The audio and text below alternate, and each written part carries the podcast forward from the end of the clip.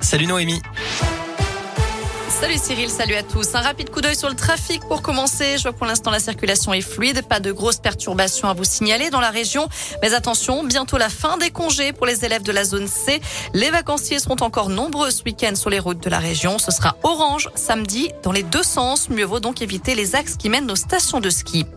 À la une, Emmanuel Macron s'adressera aux Français à 20h ce soir après le conseil de défense organisé ce matin à l'Elysée. Le chef de l'État fera le point sur la guerre en Ukraine uniquement. Pas question de parler de ce soir. Au septième jour du conflit, l'armée russe affirme avoir pris le contrôle de la ville de Kherson au sud de l'Ukraine. Des affrontements ont également eu lieu dans la ville de Kharkiv.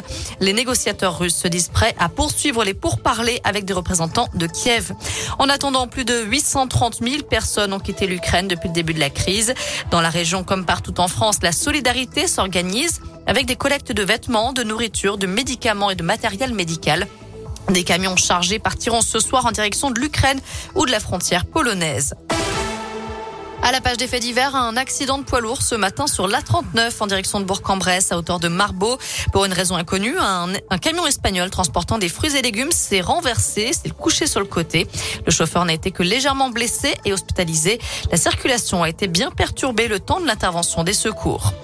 Une file d'attente impressionnante devant le parc des expos à Saint-Etienne avec le coup d'envoi ce matin de la grande braderie. Cinq jours de bonnes affaires jusqu'à dimanche. De nombreuses marques de prêt-à-porter lâchent du stock à partir de 2 euros.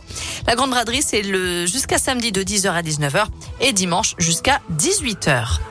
Attention, dernières heures pour s'inscrire sur les listes électorales par Internet. Il suffit de se rendre sur le site élection au pluriel.intérieur.gouv.fr et de charger une pièce d'identité et un justificatif de domicile.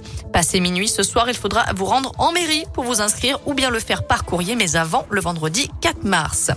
Pour le moment, 11 candidats ont obtenu les 500 parrainages nécessaires à leur candidature.